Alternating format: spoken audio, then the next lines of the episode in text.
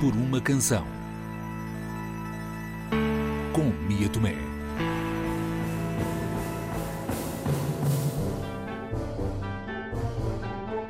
Luís Severo e Francisco Correia são os protagonistas do episódio de hoje. Eles, autores da banda sonora do espetáculo Em Mudanças, de Nuno Costa Santos, com direção de Alexandre Borges. O espetáculo estreou em 2015. Luís Severo, o músico que conhecemos de álbuns como Maternidade ou O Sol Voltou, juntou-se a Francisco Correia, o imparável criativo que escreve, cria, realiza e é também autor do cartoon Ernesto do Dia. E para pôr alguma ordem nisto, vamos começar com o encenador Alexandre Borges. Ora, o Em Mudanças era, como lhe chamámos na altura, uma, uma comédia melancólica musical. É um texto do Nuno Costa Santos uh, em que uh, um homem uh, se separa e convida, ou melhor, pede a dois amigos que não se conhecem entre eles, pede a dois amigos que o ajudem na mudança, esse passo inevitável, digamos, de, de qualquer processo de separação. e, e depois não aparece ou pelo menos uh, não aparece à hora combinada. E, e, o que temos são duas pessoas lá está, não, não se conhecem, têm alguma coisa muito grande em comum. Uh, a uni-las, uh, que é um, um mesmo excelente amigo, digamos, alguém de quem se é tão amigo que se vai Uh, é preciso ter esta intimidade para, para se ir ajudar essa pessoa na mudança. Tem esta, este enorme território em comum, mas, uh, mas não se conhecem de facto entre eles. E estão lá eles dois, o sítio combinado e uma data de caixotes. E e portanto vai tendo que, que, vão tendo que acontecer alguns desbloqueadores de conversa, não é? Passando dos momentos mais, mais desconfortáveis depois aos mais poéticos e inesperados a partir de facto das coisas que vão encontrando dentro das caixas à medida que decidem dar início ao processo que era necessário, que é, que é, o, que é o das mudanças, não é? E vão encontrando uh, uh, as coisas mais insólitas. Um, e uh, pronto, estes atores eram o, o, João Aragão e o Daniel Cruz e o amigo que depois acaba por aparecer, o Jorge Vaz Gomes. Que entra então essa banda sonora, mas também o Francisco Correia. Lembro-me que o Nuno Costa Santos, um, que escreveu a peça, um, o que ele queria no fundo era uma, uma banda sonora uh, que tivesse uh, alguma liberdade.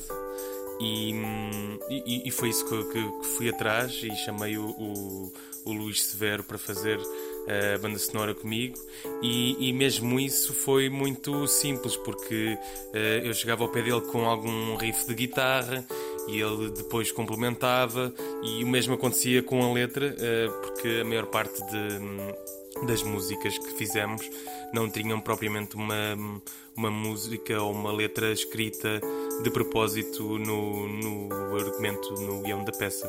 Por isso foi, foi muito fácil e muito natural, até porque já tinha trabalhado com, com, com o Luís muitas vezes e já tínhamos um método de trabalho na altura muito, muito simples. Uma banda sonora que nasceu também num estúdio bem familiar e que se envolveu com algumas referências cinematográficas, mas não só. Quanto à música, hum, juntávamos muitas vezes num estúdio de música que o Luís Severo tinha na altura na, em Odivelas, na, na, garagem dos pais que ele transformou depois em estúdio e, que, e onde ele gravou vários, vários discos e, e pronto, foi aí que, que, que trabalhamos. Quanto às referências, o Nuno Costa Santos, como eu disse anteriormente, ele, ele queria uma coisa muito livre e então o que ele nos dizia basicamente era esta música, eh, precisamos daqui de uma música para esta parte que sou assim. Eh, ou precisamos de. Lembro-me, havia uma, uma, altura da peça em que as três personagens trocavam objetos, ou seja, aquilo era sobre mudanças e, e, e trocava, atiravam caixotes de mudanças uh, entre eles com, e, e, o Nuno Costa Santos queria uma música e então ele, aí sim ele usou uma referência que era o, o Simple Man do Al Hartley, um filme de, de 92, que tem uma cena de dança entre três personagens uh, ao som de, do, do Cool Thing do, do Sonic Youth e então lembro-me que foi assim uma das referências de, em termos de encenação. Quanto de música, houve uma muito em concreto, porque hum, a nossa banda sonora funcionava muito à base de interlúdios e havia hum, e houve uma música específica em que uma das personagens falava do Armando Gama e então hum, o Nuno Costa Santos uh, queria que houvesse uma espécie de cover do Joe do, do Armando Gama e foi isso que fizemos. Se tu dizes que já não me amas,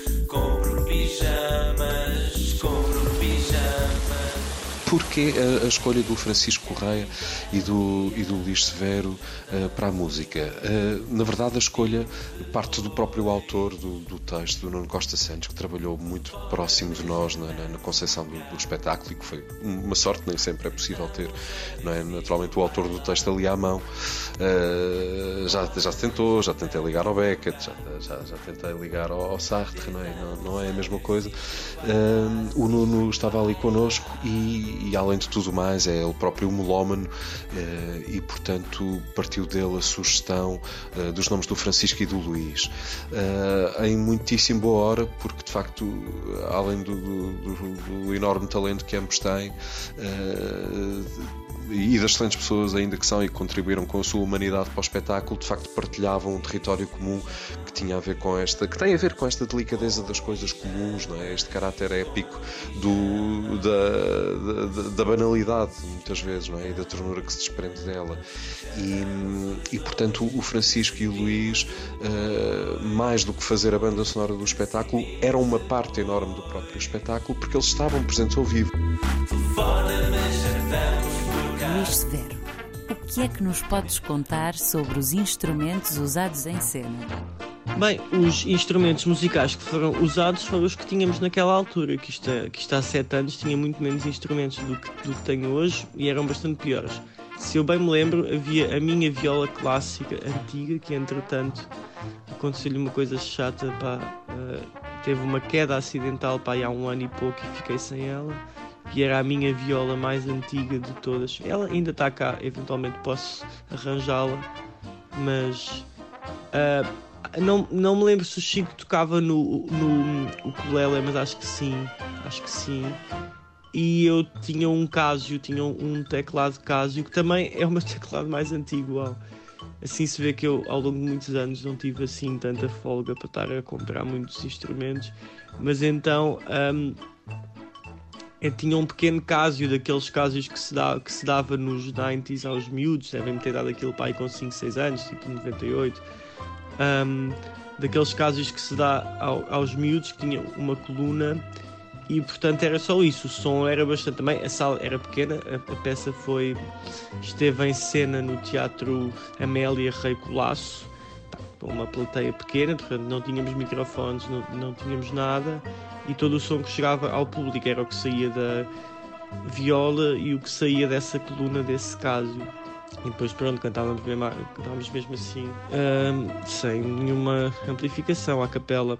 E, e pronto. E vá lá, também tínhamos um portátil onde mandávamos alguns interlúdios e, e alguns sons, eh, por exemplo, chuva, que também é sempre importante nestas, nestas peças. Foram cinco ou seis músicas uma delas uma cover, uma delas um, era só uma música do Bem Fachada, o kit prestidigitação, que até hoje é, é difícil dizer o nome desta música. E hum, havia uma a capela também, que era só eu que cantava. Um, e pronto, foi, foi uma experiência que tanto eu como o Luís nunca tínhamos tido e foi, foi muito interessante fazer e entrar neste universo do, do teatro e, e, sonora para isso. Fora, mas por cá. Tentamos a ver se isto vai lá, se isto vai lá. Uma dupla épica e divertida que deu vida não só a canções originais, mas também um novo folgo a outras canções já conhecidas dos nossos ouvidos.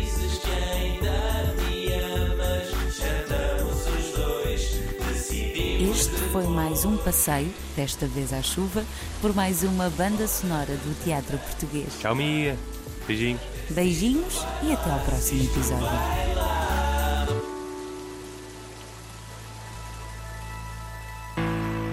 por uma canção. Com Mia Tomé.